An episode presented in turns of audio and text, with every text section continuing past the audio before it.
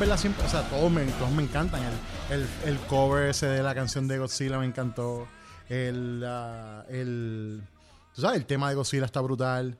Pero cuando él hace el de Rodan, Ajá. rayos, es como si yo, tú sientes la película en las bocinas, ¿tú me entiendes? Ok, ok, Está tan y tan épico y sobre todo la, la, la composición del corte tiene como unos picos y unos valles que son bien súper cinemáticos. Y hay unas cosas de disonancia en, justo en el medio con, la- con los metales y la percusión y es todo como un frenzy que yo me sentía que estaba como yo estoy en el carro escuchándolo y yo me sentía monstruos están destruyendo todo a mi alrededor tú me entiendes como súper immersive y me encanta mano. Yo lo he tenido ¿Verdad? al palo también desde el martes que... ¿el martes fue que vimos la martes por la noche sí. Desde el martes que la vimos, he tenido el score al palo. El track que a mí me fascina, el, el que más he estado escuchando ha sido el de Ghidorah. Porque le mete esos, como esos Japanese Buddhist chants. Como Sí. lo hace soñar como algo antiguo y Sí. primal y como algo que está viniendo como es Ghidorah, o sea, algo que lleva Exacto. mil años durmiente ahí en en Pero a la vez, si tú lo escuchas y lo comparas con el de Mothra, el de Godzilla y el de Rodan, tiene también el alien quality. Ajá. Porque tiene como un otherworldliness. Con la cuestión de los vocales, le añades como un ancient otherworldliness. Es como, esto cayó en la Tierra hace mucho tiempo y no era de aquí.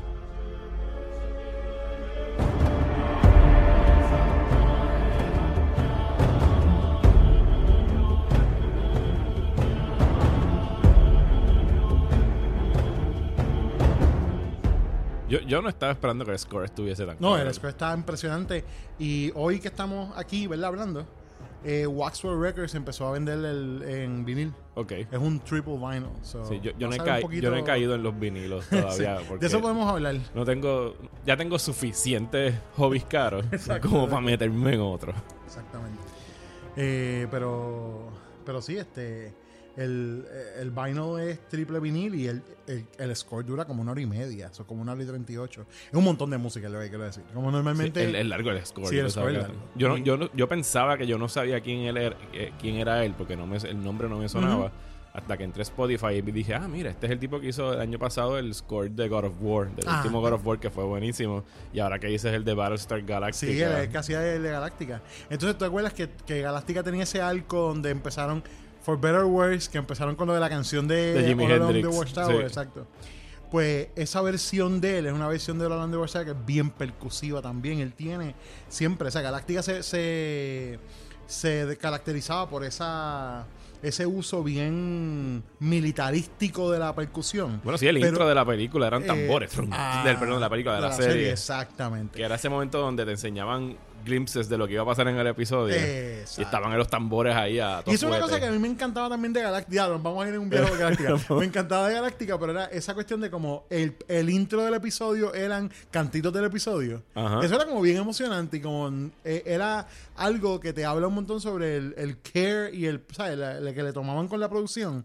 Que we don't, ¿sabes? Hay, ahora hay un montón de chavos envueltos en una serie, pero tú tienes, o sea, lo mejor, el mejor intro después de ha sido Game of Thrones. Sí. La cuestión de cambiar el intro según las Sí, cosas de que el han intro pasado. sea algo orgánico que haya cambiado con la serie, que no es el mismo intro y, y fuímonos. Pero el restante de la serie es como pss, un, un intro El ahí. title sequence y ya. Exactamente. Pues con eso comienza nuestra conversación de Godzilla, King of the Monsters. Buenas tardes. o uy, buenas tardes, estamos grabando, son es hora de la tarde. Pero buenos días si lo estás escuchando temprano. Eh, Buenas noches. Exacto. Good afternoon, good evening and good night. Como dicen en Truman Show. Yo soy Mario Alegre Femenina y estoy otra vez aquí acompañado por José Pepe Pesante. Saludos. Gracias por agraciarnos con su presencia. People are gonna invitación. start talking about us. ya llevamos tres corridos, cuatro corridos. Sí, sí. Eh, unos cuantos. Sí, Ya, desde el de Avengers para acá, ya que rayos. Exacto. Eh, y venimos hoy a hablar, pues, como ya dijimos, como se han estado dando cuenta, estamos muy, muy entusiasmados con el score de Godzilla King of the Monsters, pero la- el breve intercambio que tuve con Pepe después de ver la película, creo que los dos salimos bastante complacidos Sí, de sí. Godzilla King of the Monsters. Vamos a hacerlo spoiler free por ahora. Cuando queramos entrar en spoilers, vamos a avisar con algún grito de Godzilla para que puedan apagar el podcast si no quieren escuchar spoilers. Claro, claro. ¿Qué tú, ¿Cuál es tu relación con, con Godzilla? Pues mira, yo llegué a los Monster Movies como mucha gente de mi generación. Eh, nosotros vimos Monster Movies. eh, canales como el Canal 4 o el 2, o tú sabes, que ponían estas películas los sábados y lo mismo podías ver como películas de artes marciales que algún tipo metido en un eh, suit de ese rubber, you know, Ajá, un peleando rubber contra otro tipo metido en un rubber suit. Este, y vi eso y Ultraman. Era como, eso fue como mi ¿Verdad? kaiju. Ultraman, sí, eso fue como mi Ultraman. kaiju introduction. Que esta semana descubrí que Ultraman es otro género aparte Es dentro de Japón, que es exacto. algo, tiene un nombre que ahora mismo no me acuerdo cuál es, pero tiene que ver con específicamente con robots y esas transformaciones de las cuales también sale por los Power Rangers y toda esa clase de entretenimiento. Pero Godzilla específicamente lo empecé a, a- a analizar mejor en algún momento a mediados de los 90 cuando comenzó mi fiebre con Mystery Science Theater. Ok, sí, que eran los trashy movies de. Exacto, como, como yo empecé a ver Mystery Science Theater algún día porque estaba cambiando canales y está, salió en Comedy Central como a las 2 de la mañana y dije, oye, esto me gusta. O sea, no solamente me gusta que están, pues, haciendo, ¿sabes? Como están haciendo chistes sobre la película porque ellos nunca, yo una cosa que siempre me ha encantado de, de MC3K es que ellos no se burlan de la película. Ellos hacen chistes a expensas de la película, pero ellos no están diciendo como esta película, o sea, pueden decir inclusive, esta película es tan larga, es tan lenta, es esto, lo otro, pero no están como, como, no hay, no, no es mean spirited. Sí, no se, no se están riendo de la película, se están riendo con la película. Exacto. Que es la, la diferencia. Y, y hay, hay uno de sus episodios que es de Godzilla, que es el famoso episodio que donde está la película de Godzilla, donde Godzilla hace el dropkick parado en su cola. Ajá. Exacto. Y yo dije, oh my god, ¿qué es esto? Era Yo- lucha libre, las lucha libre, lucha lucha libre. lucha libre. Y yo dije, yo, yo tengo que ver esto. Y pues fui viendo poquito a poco dos o tres cosas. No he visto, son 35 de Godzilla. Admito que no las he visto todas. Yo tampoco. Pero entonces, pues en algún momento en los 2000 vi la original eh, de 54 y entonces empecé a ver... eh, Viste la de Matthew Broderick vi- y Ronald vi- des- desafortunadamente la vi y no solamente desafortunadamente la vi. Debo decir lo siguiente, admitir que en el momento me gustó. ¿Entiendes? Yo admito que desde entonces no la he vuelto a ver, así que... Yo, no, no, o sea, es mala. Es, es una película mala y no tiene ningún tipo de redemption. Ay, esa película yo traté otra vez con ella y no, no, no, no di pie con bola. Y, la fui- y viajé para verla en una versión que hizo la gente que estaban en Mystery Science Theater. Hicieron un riff, los que se llaman riff tracks. Ajá. Hicieron un riff en vivo. Yo fui a Nashville a verlos en vivo a ellos, a hacer el riff de Godzilla. Y me lo, me lo gocé, me lo gocé, o sea, me lo disfruté. Es Pero la ese película es el mejor estado para ver esa película. Exacto. Pero, eh, eh, o sea, definitivamente es una de las peores que han hecho. Y sencillamente es porque ellos no entienden no entiende el personaje. Es la misma queja que yo tengo de cosas como Man of Steel, por ejemplo, tú sabes, o de otras películas. Es que es, es el cine americano cogiendo un personaje y diciendo, olvídate del lore, olvídate de todo lo que existe antes. Let's just- vamos a hacer nuestra versión. Si vamos a hacer una gallina de palo gigante en Nueva York. Exactamente. y pues tú sabes, pues, eh, is. En el momento me gustó, pero mientras fui descubriendo cuántas cosas más habían en el mundo de Godzilla y todo ese universo que había hecho Toho, que no es un universo súper conectado, pero tú sabes, tiene una- algún tipo de coherencia. Sí, tiene una tradición también. Exacto. Pues ahí yo dije, no, no, en verdad, los americanos, no, tú sabes. Se, se les fue el bote. Eh, se les va, va- va- va por bastante. Y obviamente, tú sabes, nos dio cosas como tan memorables como Puff Daddy y Jimmy Page haciendo la canción aquella basada en Kashmir. Come with me. Exacto. Y a, y a Wallflowers tocando David Bowie. que Eso es súper doloroso también. Yo no he vuelto a ver esa película. Yo ni- no me imagino cómo se debe ver el lagartijo ese ahora mismo, porque no debe haber envejecido nada bien. Nada bien. Y lo único que debo decir es lo siguiente. O sea, para tú recordar cuán disposable es esa película, recuerda que la promoción más grande fue con el perrito de Taco Bell. Eso es todo lo que tienes que recordar. ¿Entiendes? que era una, una, una, una promoción con el perrito aquel de Taco Bell que decía yo quiero Taco Bell, que siempre me voy a acordar que era como, él ponía como una cajita, con creo que era con una cajita con un taco, Ajá. y entonces empezaba, here, lizard, lizard, lizard, lizard. Diablo, que va trip. Y yo creo que lo peor Así de de todo es que yo creo que esa fue mi primera experiencia con Godzilla. creo que fue la película de Ronald Emmerich. Eso fue 97, ¿verdad? 98 por ahí. 98.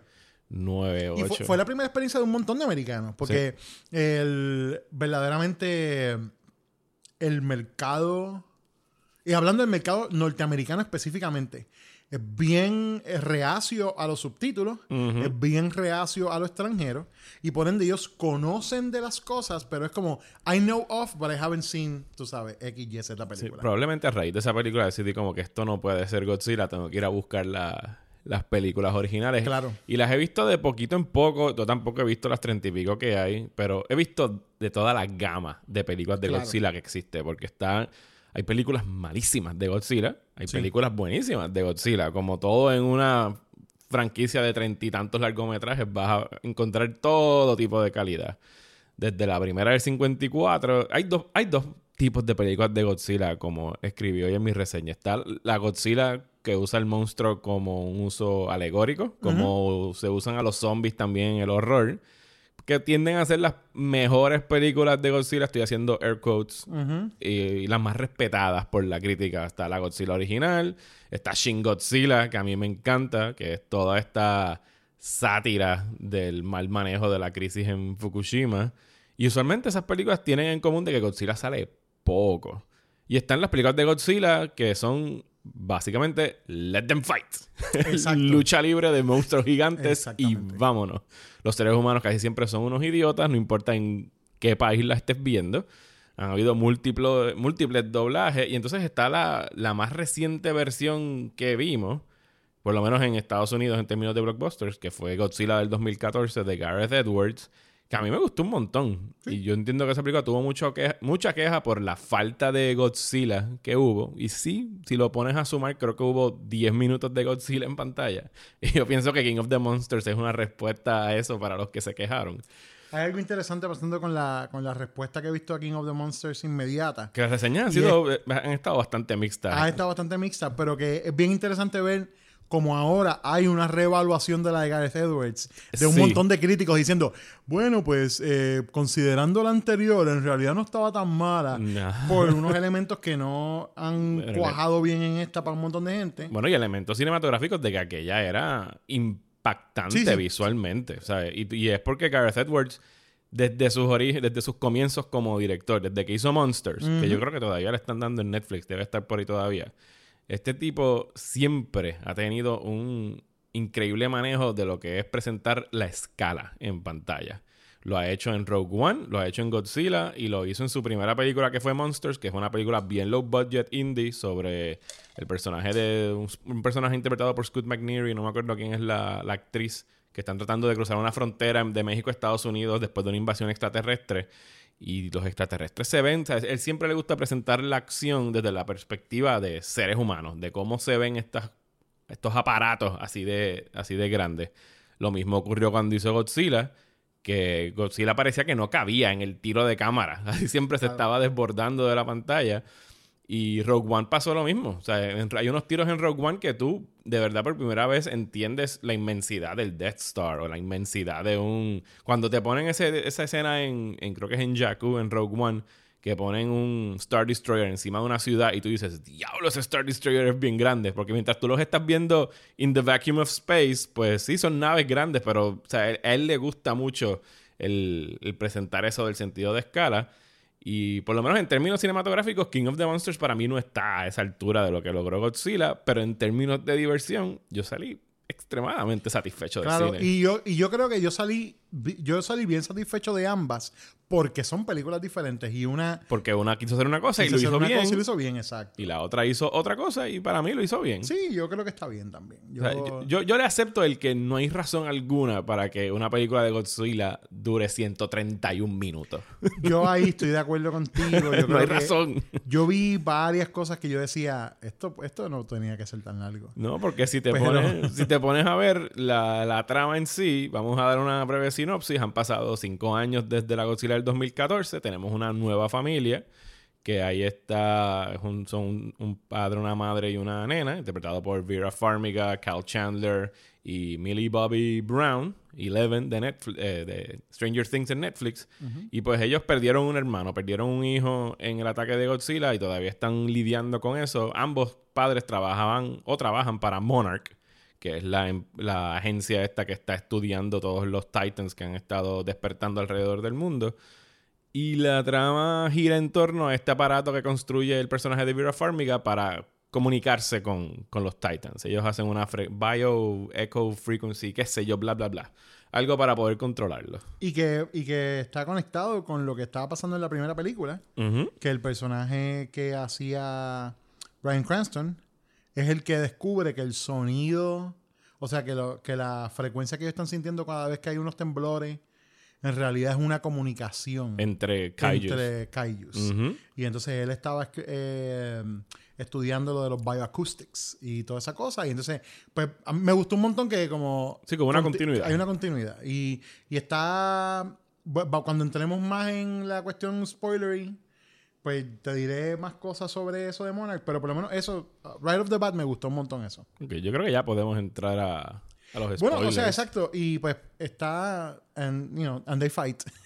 and there's a lot of Y pelean. Hay, hay seres humanos, la mayoría eh, hacen muchas estupideces y no tiene lógico cuáles son sus planes. Los monstruos despiertan, pelean. Eh, hay un chiste muy bueno que hace el personaje de... Dios mío, se me olvidó el nombre de este actor. El que está a cargo de, de monitorearlos. El que sale en, en West Wing y todos Sí, estos este- papeles. Voy a bu- buscar el nombre a ahora mismo. Eh, da, da, da, Bradley Whitford. Exactamente, el personaje de Bradley Whitford que se tiene un chiste en algún momento que dice I always liked it when he said that, lo de let them Exacto, fight. Let them fight, yes. Porque, perfecto. porque ese es el punto de partida de esta película, ves let them fight y pues mientras los seres humanos están persiguiendo a los monstruos alrededor del mundo, Godzilla, Mothra, Ghidorah, Rodan y otros Y otros. eh, se entran a golpes y, y se pasa muy bien en el cine si eres de los que les gusta ver lucha libre de monstruos gigantes. Exactamente, yes. ¿Qué pensaste del trabajo de, del director? Porque hace tiempo que yo no había visto una película de Michael Doherty, que es el director de, de Trick or Treat. Ha hecho dos o tres cosas chéveres en el cine, pero nada a esta escala todavía. Yo soy súper fan de Michael Doherty. Eh, Trick or Treat es una de mis películas favoritas de toda la vida. Eh, mi nuevo staple de Halloween.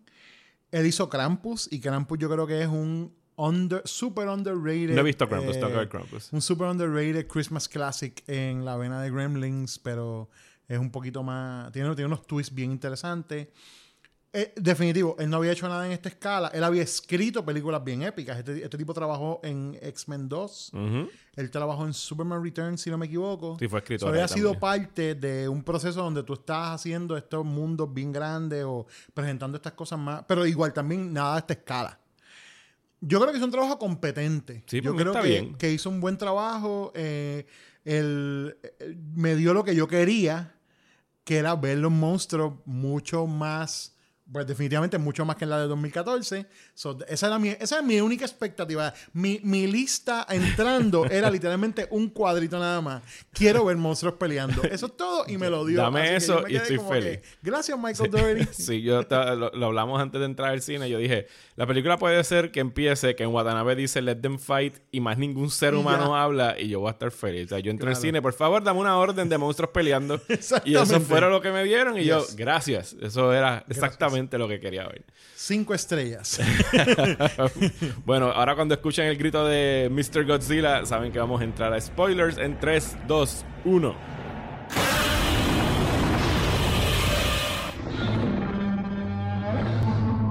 Ese fue Godzilla, marcando que ahora estamos en spoiler territory, así que si no han visto todavía King of the Monsters o no les importan los spoilers, pues vamos a entrar un poquito más en detalle sobre la trama, que no hay mucho que spoilear porque es No súper estúpida. spoilear. Pero tú querías ahorita mencionar algo sobre los detalles del plot, así que mete mano. Bueno, o sea, eh, pues eh, estamos eh, empezando la película con, exacto, lo de, la, lo de los bioacoustics. Ellos eh, pues empiezan con la destrucción de Godzilla en San Francisco en el, en el- hace cinco años y luego pues entonces hacen un corte al presente y te presentan esta cosa que ellos le llaman The Orca, ¿no? Que es una máquina que podríamos decir imita las bioacoustics de diferentes criaturas y específicamente de esos, de esos kaijus para pues, eh, comunicarse. Obviamente hay, un, hay una visión ahí que es como para controlar, pero pues eh, como ven- vamos a ver en la película, pues está usado para, per- o sea, se pervierte ese uso para entonces como liberarlos, ¿no? Como... Sí, es más Ah, bien para liberarlos, porque está la secta esta dentro, no, no dentro de Monarch, pero que no, salió de exacto. Monarch. No, no es un shield. Es más No, como. Que son como. Es como un side project que se convirtieron en Sí, ahí está el personaje de Charles Dance. Charles Exacto. Dance haciendo de, De Charles Dance. de Charles Dance. que se, eh, uno pensaría que no.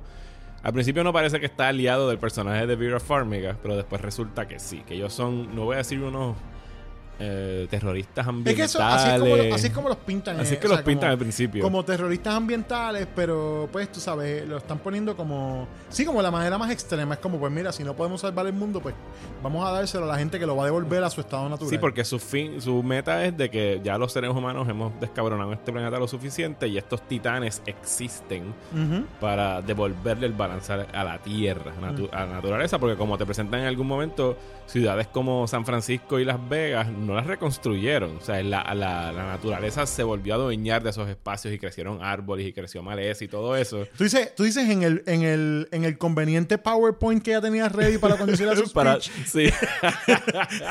Eso es verdad. Porque cuando ella está confesándose es como que, permiso, I brought slides. By the way, déjeme enseñarle lo que estoy hablando. Eso, esa parte está tan graciosa para mí. No lo había pensado hasta ahora que lo dice. Yo estaba al lado. Porque tenía- ella los llama. Sí, sí. Ella los llama. Al lado tenía a Gabriel, eh, colaborador ¿verdad? de, de Se Habla Comics y eso. Y, y a- y está colaborando con nosotros en Terror entre los dedos también ahora. Y, y me, me dio tanta gracia porque yo le decía, ¿y este, y este PowerPoint que ella tenía? ¡Qué conveniente! ready- ella estaba ready para, Ella estaba ready. para llevar su digo, espérate, espérate, espérate, no lo puedo llamar todavía. Tiene que ser, déjame terminar. Dale diste Ya save. le puse las matitas a los edificios, ya, ahora. Ok, Call Aquí está. By the way, traje visual aids para esta confesión. Exacto. Eh, pero, pero exacto, ellos eh, tienen esta, tienen el, el orca y con eso es lo que van a estar utilizando para despertar a los kaijus, ¿no? Eh, Y, y exacto, al principio llega el personaje, quiero decir que me...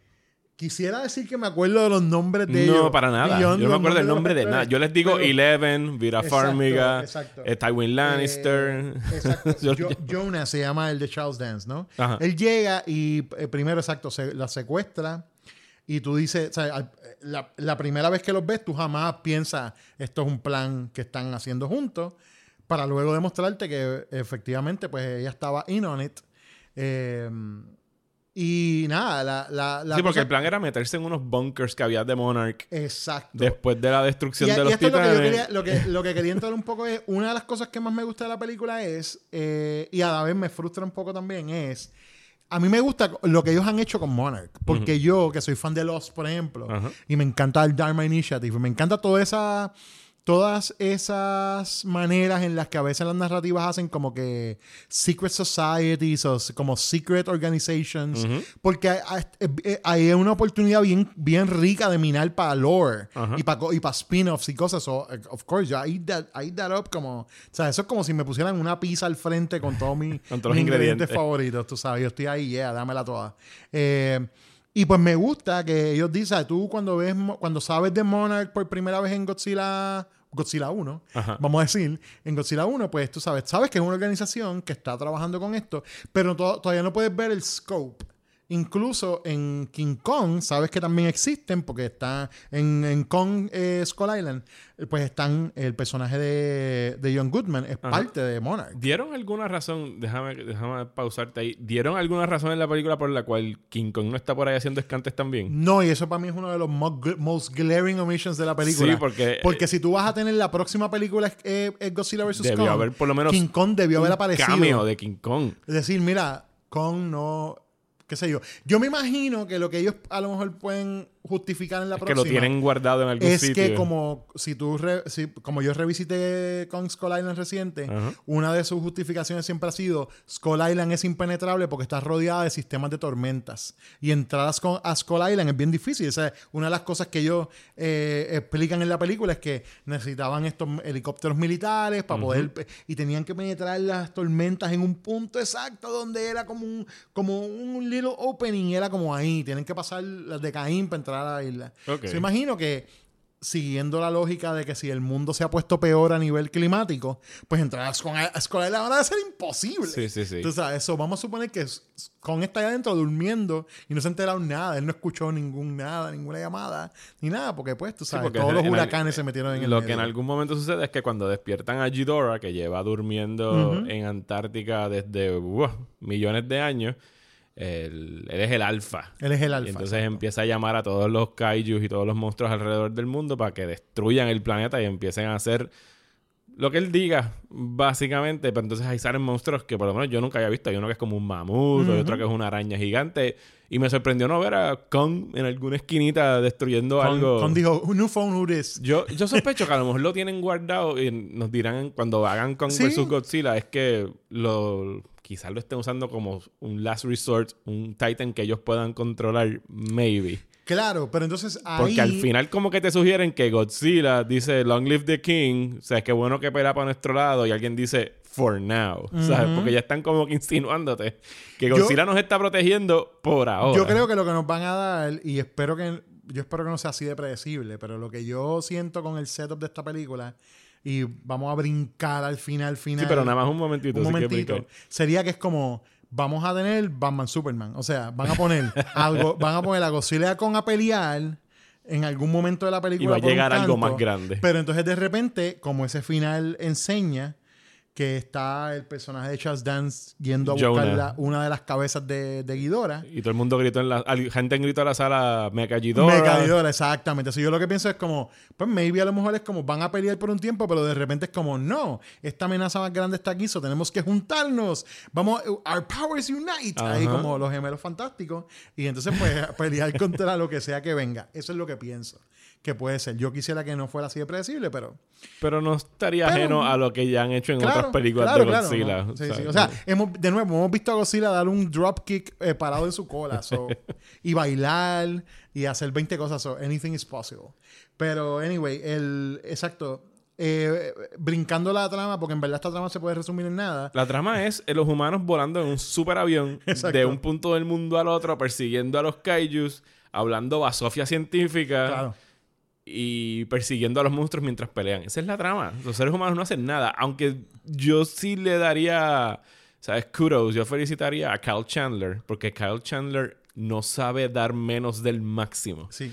Eh, Friday Night Lights, Wolf of Wall Street, eh, Super 8, lo que sea que hace este tipo, él no hace nada a medias. Él dice, ah, ok, esto es un Giant Monster Action Movie, fine. Y él, he commits. Yeah. El tipo te vende su personaje del, del padre que en todo momento está diciendo, estos monstruos hay que matarlos, no sirven para nada, me quitaron a mi Hasta hijo. que tiene un change of heart. Hasta que tiene un change of heart. Pero yo lo encuentro a él super watchable en la película. Sí, sí, O sea, para y mí de él, hecho- es, él es el personaje. Exacto. Yo siempre dije, ah, o sea, yo encontré siempre bien interesante que Bella Farmiga estaba en esta película. Y yo estaba como, Bella Farmiga, esto va a ser como una cosa, le va a añadir un gravitas, nada. nada. nada. ¿Cómo es que se llama la nena de Stranger Things? Este. Eh, Eleven. Millie, Millie exacto, Bobby Brown. Millie Bobby Brown. Nada. No tiene nada que hacer en esta película. Ella, no tiene nada que hacer en esta película. Ellos le dieron todo a, a Chandler. Solamente la han visto en los trailers para que la gente diga, mira Eleven, y vayan al cine. Exactamente. y entonces, pues, pues le- se lo dieron todo a Chandler para actuar y él, gladly, se lo echó en el, se lo echó en la espalda y cargó la película a nivel de los humanos, él la carga. Si él es lo único que sobresale Hay dentro otras de los cosas, humanos. pues el papel de Bradley Whitford a mí me gustó porque, Porque tiene, el comic tiene relief. el comic relief bastante bien hecho, no fue tampoco súper cartoony, so, me gustó un montón, este, pero los soldados son whatever, incluso cuando me da tanta gracia que salen en estos ah, en estas viñetas que graban para el cine de como de promoción de la película, que estaba aquella diciendo, "Hola Puerto Rico", o algo así, ¿verdad? Está uno de los Sí, soldados él es y el, el, otro el hijo muchacho de Ice Cube, que no me acuerdo cómo se llama. Eh, exacto. Que y sale el- tres minutos en pantalla. Exacto, algo así. Y, ¿Y quién es el otro? El otro es el de Monarch, el flaco que... Ah, el flaco de... que whatever. Sí, el de la serie esta de HBO de Silicon Valley. Eh, exacto, de Silicon Valley, que también es un cero a la izquierda en la o sea, película. tienen porque- tres personajes haciendo la promo que no hacen que nada. no hacen nada. Es literal. película. Pudieron haber puesto tres extra. Y no hubiese habido diferencia. Pero son tres caras que se supone que tú digas, ah, mira, esa gente, tú sabes. Tenían que poner a Godzilla e invitar a la gente a gritando y con subtítulos. Eso No, Godzilla perfecto. con un acento british, así de, de, de, de fine, theater actor, de, Yes, Shakespeare, también, también. de Shakespeare Theater. Yes, eso, eso hubiera sido mucho mejor, definitivo. este, pues ellos van persiguiendo todo, entonces te enteras que en realidad quien fue la creadora de todo el plan es el personaje de Bella Farmiga, que parece al principio de la película estar secuestrada, pero, a la vez- eh, pero entonces te enteras que ella es la que está orquestando todo, junto con su PowerPoint.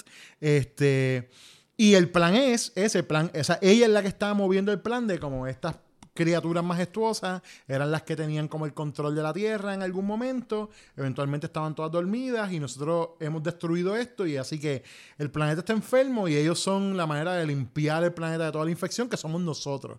So, y está bien, porque yo no tengo ningún issue con eso. Solo que no se debieron haber tomado dos horas y diez minutos Dos en horas y hacerlo. diez minutos. Así que bla, bla, bla, bla, bla, bla, trama. Hablemos de la acción. Exacto. Porque es lo que de verdad vale la pena hablar de Me la película. encantó. Debo decir que por más ludicrous que pueda parecer al principio, me encantó que pelearon y que Godzilla salió bien herido y se vaya.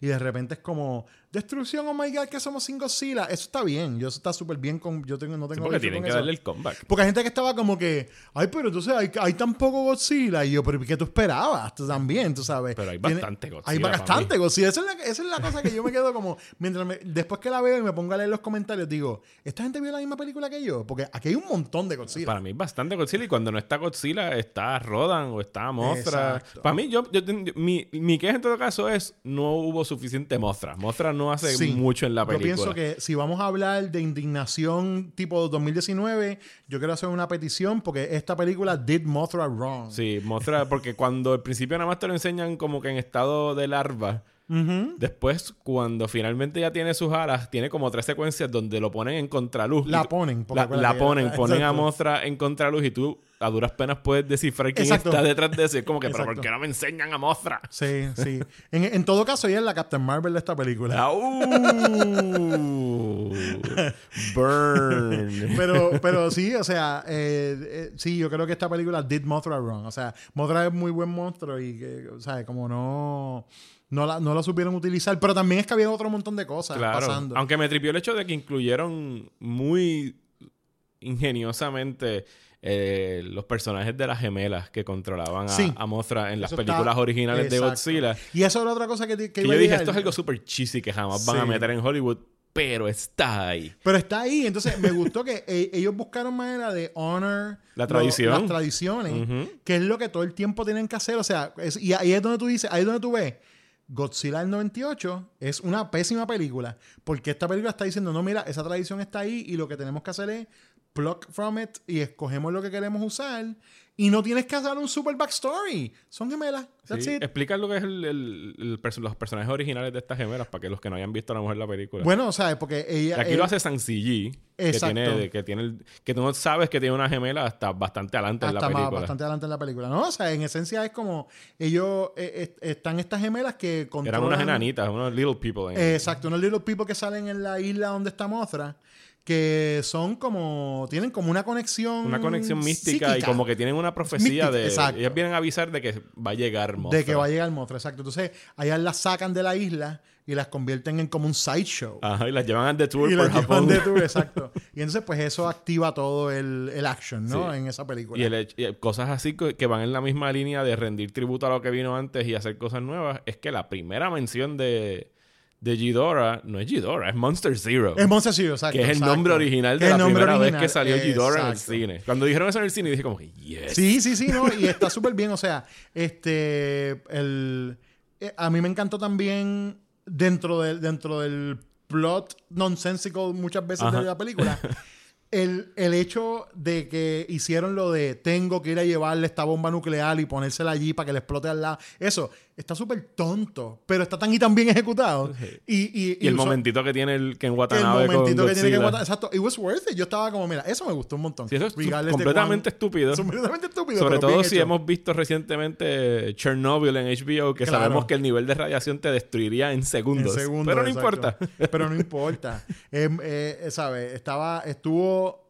A mí me encantó un montón. Y la única, de nuevo, la única pena que me dio con esa parte es que encontré súper fascinante el reveal de dónde vive Godzilla. Ajá. Y era como este sitio que yo hubiese querido seguir viendo, pero evidentemente lo destruyeron con la bomba. So, no es Sí, como no- que lo no vamos a debe de quedar algo ahí. No debe quedar nada allí. Pero como la casa, la casita de Sí, Godzilla, la que era un templo decía- sumergido. Entonces me da gracia porque yo le decía, yo le decía a Gabriel, eh, ahora van para el cuarto de Godzilla. Godzilla a lo mejor tiene posters en las paredes. Y entonces salen los, los, los, los petroglifos. Y yo estaba sí. como Son que, posters. son los posters. Eso está perfecto. Este, y exacto, ellos eh, pelean y Godzilla está herido, se va a lick his wounds a su cuarto y entonces pues allá Serizawa tiene que llevarle una bomba y llevarle la comida al cuarto. Es como, mira, nene, siéntate bien porque we need you to come back. Y te traje, te traje un hamburger nuclear. Exacto, te traje ahí una comidita para que te pongas al día y nos ayude. Y entonces él, pues obviamente, con, eh, eh, hecho en el momento del dramatic beat más importante, pues tú sabes, eh, vuelve y, y entonces patea, patea trasero. Y se entran a todo lo que tienes que saber. Y el final para mí... Leí quejas de personas y lo he visto en reseñas que mucha gente se está quejando de que la acción es unwatchable de que tú no tienes y de que está filmado así como serían mis quejas con las películas de Transformers, que llega un momento que es chatarra versus chatarra y tú no sabes qué chatarra le está metiendo las manos a cuál pedazo de chatarra. Pero por lo menos tú y yo, en la sala que lo vimos, que fue IMAX, y conste que la vimos 2D, porque yo puedo entender cómo esta película en 3D puede ser un caos, porque hay mucha lluvia, mucha oscuridad y cosas Pero está disponible entre ellos. A mí, yo espero que no. Yo, creo que no. Yo no, no está en 3D. Bueno, no sé, no, no he visto. No sé, yo me imagino que sí, porque si están en usualmente hay una tanda 3D. Ah. Pero yo pude ver claramente quién estaba destruyendo a quién. Claro. Me gustó el hecho de que mucha de la acción se presenta al final desde la perspectiva de los humanos otra vez en el piso y tú ves como que cantos de... Es estúpido que nunca aplastaron a nadie. Fine, no importa. estúpido. Pero hay momentos bien cool y cosas así que hace Godzilla desde el... Desde cómo hace el, charge para el rayo, cuando, se está yendo nuclear y se pone colorada, ¿sabes? Está, está, muy nítido. y muestra como que entendimos que se sacrificó. Sí, se muestra, se sacrifica pero le da, le concede como que algún poder a Godzilla. Sí, le da como, sí, le, le, da un power up. Le da un power up, exacto. ella, eh, cuando explota, como quien dice Motra, le tira así como estrellitas de Mario. Eso fue lo que yo vi, Le llueven como estrellitas de Mario de invisibilidad. Y de repente Godzilla hizo, y siguió por ahí. Pero no, en verdad, eh, a mí toda esa, toda esa secuencia me encantó. Y, o sea, yo me, me, lo que me gustó de, sobre todo de esa, de esa pelea final es que estaba tan envuelto que la llegada de Mothra me cogió por sorpresa. O sea, como que estaba tan envuelto en la película que de repente dije, anda, espérate, ¿verdad que Mothra no ha salido aquí? Y es como que cuando salió fue como, perfect, esto quedó súper bien, tú sabes. Pero sobre todo el pacing de ese, de ese, primer watch me encantó, me, ¿sabes? me, me tenían ahí eh, agarrado por completo. Yo podría ver una versión de 90 minutos de esta película. Oh, porque el punto es llegar a esos últimos 20 minutos. ¿sabes? Llévame, llévame más rápido a Antártica, llévame más rápido a México y lleva, no me quites lo del templo subterráneo porque eso quedó, eso quedó cool. Y dame el final y ya. O sea, hay tanta cosa que tú podrías cortar ahí para llegar a 90 minutos. Y no pierdes nada. Y entonces, por ejemplo, una de mis frustraciones con lo de Monarch es que las bases están bien nítidas. Esa cuestión de cómo tener diferentes bases en diferentes partes del mundo y darte cuenta que esta gente lleva décadas haciendo esto. Es un concepto bien interesante, pero entonces te lo enseñan tan tan como rápido que tú no, te, tú no tienes ni tiempo de ver las diferencias entre cada... O sea, en un momento a mí yo estaba como, espérate, ¿dónde, ¿dónde es que están ellos? Ah, estos están en Boston, ok. Es que, ¿sabes? Como que, oh, están en, en Antártida. Ok, pues dale, pues estamos en Antártida, tú sabes. como que yo creo que, que hay ahí un montón de lore y de cosas que pueden seguir explorando. Y yo no estoy diciendo que la exploren en el cine, no tiene que ser en el cine, pero dame cómics, dame otras cosas, tú sabes, alrededor como que puedas irte como que en un viaje con Monarch y explicarme otro montón de cosas de Cayus. Ahí tienes material como loco para hacerlo. Yo estoy considerando volver a verla. Yo también. En... Pero aquí sí, fíjate, yo no soy fan de este formato, pero yo podría ver esta película en 4DX tranquilamente. Fácil. Por, el, por los efectos de lluvia y el final entero casi está todo... vas, a, vas, a, salir enchumbado. con una capa. Vas a salir enchumbado. Eh, los efectos de luces, los amaqueos. Yo creo que me voy a ver. está lloviendo casi todo el tiempo. Sí. Si no es lluvia, es nieve. Es nieve, exacto. so, si vas a salir enchumbado. Yo pienso que es una muy buena película para ir a ver en 4DX. Me encantó el último kill. Me gustó el hecho de que era un fake out. Que está el típico... Pues no, Ghidorah no está muerto y cuando se va el, el humo es que Godzilla tiene la cabeza de Ghidorah en la boca. exacto. Quedó muy, muy cool. Quedó muy bueno. Mano, una, está gufiada la película. O sea, no, no tengo. No te la voy a sobrevender. No te voy a decir es la mejor película ever. No, pero para un popcorn summer action movie. Sea, está ok, está buena. está buena para ir a pasarla y, Y entonces lo que, lo que digo es, cuando leo las críticas de la gente, es como, tú estás consciente que sí, es verdad, Shin es tremenda película. Pero Shin no es esta película. No es porque es el otro tipo de Es el otro tipo de película. So, dentro del tipo de película que es esta, que vamos a verlos pelear, this is pretty good. O sea, porque el, el extremo de esto es cartooning. Y entonces ahí te tiras para el show era de todo, ¿entiendes? Donde literal eran tipos en rubber suits dándose cantazos como si fuera lucha libre. Entonces, yo digo, para la tecnología que tienen, para el momento en el que estamos y para hacerle una sensibilidad de- mirando a otro tipo de público, pues yo creo que es la mejor película de Godzilla que podemos tener en el Sí, momento. pues yo la comparé, para mí es la más divertida en términos de Monster Action que he visto desde Godzilla, Mothra and King Ghidorah, Giant Monster All Out Attack. El que mejor ese título. es el mejor título, ese es mi título favorito en la historia del cine. No estoy, no estoy exagerando, o sea, ese título es literal, es épico, dice todo lo que tú necesitas de saber de esta película. Si esta película se hubiese llamado en vez de Godzilla King of the Monsters, Godzilla King of the Monsters, Giant Monster All Out Attack, ya, o sea, eso es lo que tú vas a ir a ver, ¿entiendes? Eso se llama Truth in Advertising. Pero una cosa que tiene esa película que acabas de mencionar, que tiene bien bueno, es, a mí me encanta en el principio, cuando ellos están diciendo, la, la la película es del 2001, ¿verdad? Sí, 2001. Exacto, y ellos están diciendo, porque hace unos años hubo un ataque en Nueva York. Están hablando- por, están ah, que están tripeando hablando de la película de Godzilla del Ajá. 98. Y dice, eh, hubo unos años un ataque en Nueva York de algo que ellos dicen que es Godzilla, pero nosotros no estamos seguros. Entonces empiezan a hablar dos tipos allá, dicen como que, que Godzilla estaba en Nueva York. Y dice, eso es lo que dicen los expertos americanos. Pero nosotros, los de nosotros están seguros que eso no era Godzilla. Está Japón throwing shade. Super shade, en verdad. Y entonces, entre eso y la otra que hicieron donde Godzilla pelea con Zilla, Ajá. con el Godzilla del 98, que no solamente es una de las peleas más, o sea, rendered de la manera más loca, porque el CGI que usan para hacer el Zilla del 98 en este universo es hasta un, hasta un CGI malo. O sea, a propósito, lo hicieron como super cheap. Entonces tú ves el Godzilla japonés se mueve bien chévere y el otro es como, tú sabes, es un El que parece de, CGI. la- de los muñequitos de los late 80s, tú sabes.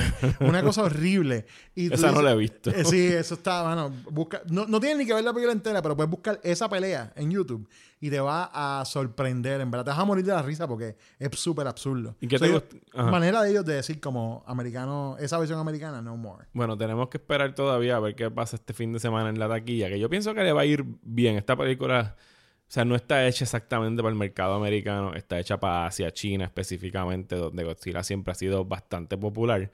Así que yo creo que lo que hay que hacer es esperar a ver. Yo no dudo que, que ellos puedan continuar con el Monster Universe en Warner Brothers. King Kong vs. Godzilla vendrá por ahí para el 2021. No, no, no, ya eso viene el año que viene, por eso ese, ese es mi issue más Pero grande. ¿dónde está eso de que viene el año que viene? Porque es Ya la, segunda te- persona que me lo dice y yo lo Es estaba buscando y yo puedo decir, pero es que no puede ser. Vamos, vamos, vamos a buscar. Tan, tan, tan. Te ponte ahí la musiquita de, de- De-. Mira, mira, en IMDb, Godzilla vs. Kong 2020. Oh. So this has a date y ya esta, esta película ya está en post-production.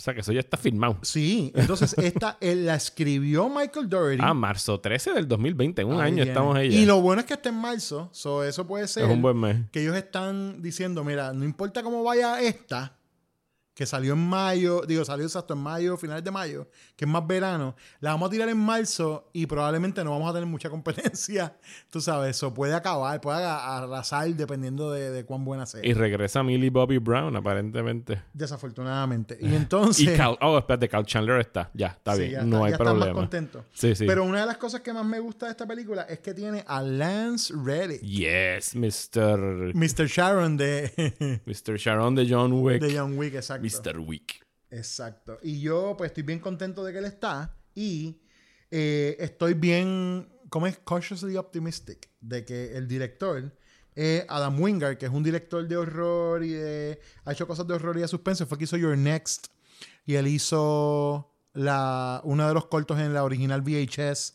Hizo una película que se llama The Guest, que es bien buena.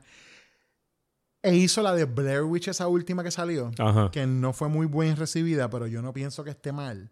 Pero claro, yo soy fan de Blair Witch. Ajá. So, estoy, pompe- o sea, estoy pompeado de que están usando gente que los están, eh, están dándole budgets bien buenos a gente que lo que ha trabajado son con peliculitas bien chiquitas. Ajá. Estoy cautiously optimistic de que él haga un buen trabajo también, como hizo Michael Doherty. O sea, yo creo que, yo creo que puede ser algo bien interesante. Sí, yo estoy Pero de sí, acuerdo. Yo creo que yo no, no, me, no voy a estar tranquilo hasta que vea a Mecha Godzilla en versión Hollywood. Yo, eh, eh, yo le he dado casco a eso. Incluso aquí me voy a ir en el theorizing, me voy a montar en la guavita de las teorías. Dale. Tú sabes que yo- to- todo el tiempo hay un rumor bien grande de que como es Legendary, ellos van a hacer un crossover entre Pacific Rim y Godzilla. Ujú. Yo pienso que Ghidorah es la perfecta manera de hacerlo. Porque si ellos tienen que explicar de dónde vino Ghidorah, ellos pueden decir que del vino Rift, pueden hablar del del, Rift. del Rift, ¿entiendes? Porque ellos te pueden decir, ah, vino del espacio, pero ¿y si no hay evidencia que vino del espacio? Pueden decir que vino de otro, sencillamente de otro planeta, tú sabes, o de otra, o de otra dimensión o lo que sea.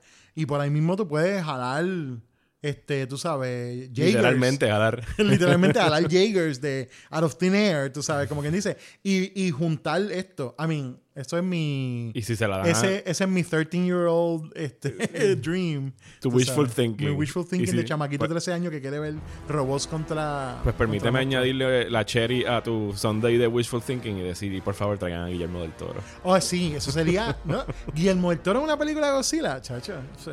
Ahí yo vivo en el cine. Yo me, me mudo.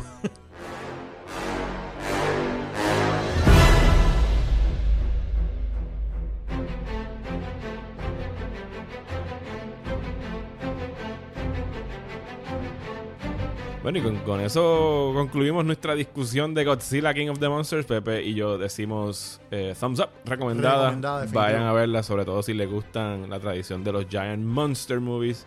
Pepe, algo que hayas estado viendo por ahí en estos días que te gustaría recomendar o decirle a la gente que debe ver o leer o algo por ahí.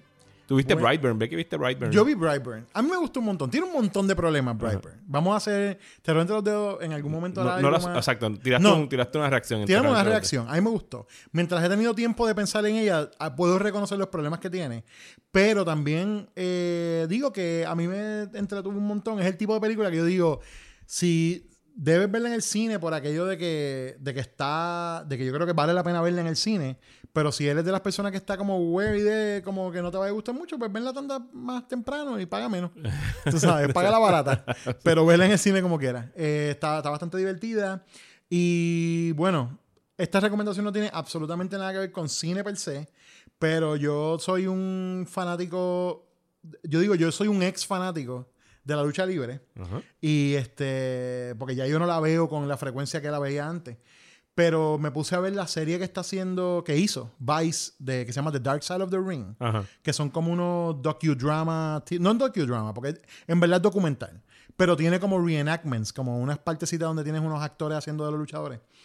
Y cu- cubren seis episodios con seis historias bien interesantes, súper interesantes, de cosas que pasaron en, en el, en- han pasado en años de lucha libre. Una de ellas es el asesinato de Bruce Brody en Puerto Rico por el Invader. Diablo. Ajá, y está, ah, ese episodio está buenísimo. ¿Y eso dónde lo pueden ver? Eso En- está. En HBO, ¿verdad? eh, no, eso está en Vice. Ah, en eh, Vice. Porque ese es de Viceland, del canal ok, ok, Viceland. ok. So, si, algu- si alguno tiene maybe Dish, que Dish creo que tiene Viceland, o si tienes alguno de esos servicios que tiene Viceland, pues conseguirlo. Y si no, pues en el internet están por ahí Sí, disponibles. por ahí. Por ahí. Pero está está súper bueno. El episodio del Montreal Screwjob, que es cuando le quitan el campeonato a Bret Hart, está, me encantó porque muestra ángulos que no, yo pienso que no habían mostrado antes. Y, mano, en verdad, si, si eres el tipo de persona que te gusta así como y True Hollywood Story, pero mejor hecho, esa serie está súper buena. Ok. Yo voy a recomendar que vayan a ver Rocketman. Sí. Que pude ir a la Loco premiere esta semana y salí muy, muy contento de esta película. Pienso que es todo lo que Bohemian Rhapsody no fue. En términos de que, pues sí, Bohemian Rhapsody fue un buen karaoke para ir al cine y, ah, esa música me gusta, déjame ver cómo la interpretan cinematográficamente estos conciertos, pero bien llanita en todo lo demás. Esta película de Rocketman, sea, producida también por Elton John, que tiene, coin- tiene la película de Bohemian Rhapsody fue producida por Brian May y Roger Taylor, o sea que no hay excusa para que hayan querido apartarse tanto de la controversia. Aquí Rocket, eh, Rocketman, Elton John, ¿sabes? Permite que la película explore los rincones más oscuros de su carrera, su adicción a las drogas, su adicción al sexo, sus issues con su homosexualidad, etcétera, etcétera. Es una película muy bien trabajada y para mí algo que está muy superior a lo que fue, por lo que fue premiado Rami Malek en como Freddie Mercury es el hecho de que Taron Egerton él canta las canciones de Elton John, ¿sabes? Él es el que las interpreta, es el que lo actúa, es una actuación buenísima. Así que, y me gustó el hecho de que es algo que yo no lo vi en los trailers y no me lo estaba esperando, de que los números musicales, cuando interpretan canciones de Elton John, son literalmente números musicales, como Old, Hollywood Musicals, sino que entran bailarines y es all song and dance, sino que no es como en Bohemian Rhapsody, que es un footage de un concierto o algo por el estilo. Esto aquí es, ¿sabes? Ya están interpretando lo que dice la canción para hacerlo cinematográficamente. Me gusta eso un montón. Yo no lo he visto todavía, pero quiero recomendar que, a la gente que si o les gusta Elton John o ven la película y después quieren saber más, hay un podcast que se llama Hit Parade, que es sobre música, eh, específicamente sobre eh, diferentes historias detrás de hits número uno. Y hay un episodio, el tercer episodio de ese, de ese podcast, que se llama The Imperial Elton and George Edition del Hit Parade. Y habla sobre la amistad entre Elton John y George Michael porque específicamente habla, te, entra, es una hora y, o una hora y once minutos, pero te entra en bastante detalle sobre las cosas que tuvo que pasar Elton John y sobre todo lo que ellos en el, en el, podcast em, nombran el Imperial Period de un artista, que es el momento donde ese artista can do no wrong y de repente todo lo que saca es número uno. Y Elton John tuvo un periodo de eso en los 70, ese tipo tuvo hit tras hit tras hit tras hit. Y entonces después se apagó un poco. Y entonces quien lo sacó de en un momento donde él quería hacer un comeback bien fuerte fue George Michael. Con la de Don't Let the Sun Go Down. No, lo, que lo sacó del número uno. Ah, lo sacó del número uno. Y entonces, pero ellos hicieron una amistad porque hay un montón de cosas que están bien similares en las vidas de ellos, incluyendo su struggle con la cuestión de la sexualidad en el público. O sea, hacia el público. Y ese episodio está fenomenal si a usted le gusta la historia de la música, si le gustan los pormenores de cómo una canción llega a número uno y cosas así, o si sencillamente le gustan como que los bios, o sea, eh, las biografías de la gente. Tremendo podcast en general, si es fanático de la música. Pero ese episodio específico de Elton John, buenísimo. Ok, lo voy a bajar ahora mismo para escucharlo porque me lo vendiste. Yes. Pepe, ¿dónde te pueden escuchar? Sé que ya lanzaste, la, empezaste con la serie de los 90s Teen Horror Movie en el podcast Plug Away. Eh, eh, comenzamos nuestra serie de Night Scene Horror con un vistazo a Scream. Eh, ya está disponible para escuchar. Lo puedes buscar en, el, en nuestro Facebook. Nos encuentras como Terror entre los Dedos. Y el podcast está bajo Terror entre los Dedos en Anchor, Spotify, Stitcher, Apple Podcasts o donde quiera que tú escuches podcast. Está disponible ahí. El segundo episodio que sale la semana que viene es sobre eh, Disturbing Behavior y The Faculty. Yes. Ese es nuestro double feature para la próxima. Pues ya sabes. Y de por ahí vienen más episodios. Viene de I Know What You Last Summer. Vamos a tocar hasta las malas, malas como Valentine y eh, Soul Survivor. o sea, tenemos unas cuantas cosas. Y tenemos otras cosas que no vamos a mencionar todavía, pero podemos sugerir que va a haber una alianza oh, sí. de podcast entre Próxima y Terror entre los dedos. Sí, eso, eso se está cocinando ya. No vamos a decir exactamente qué todavía. Pero it's coming. Pero hay algo, hay algo por ahí, sí.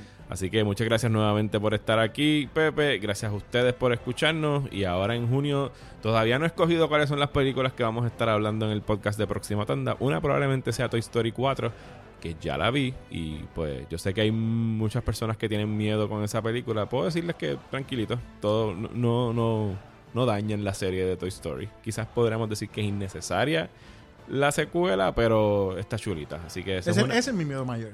¿Qué cosa? Que sea innecesaria. Eh, podemos discutirlo después en julio. Así que vamos a dejarlo ahí. Gracias a todos por escuchar.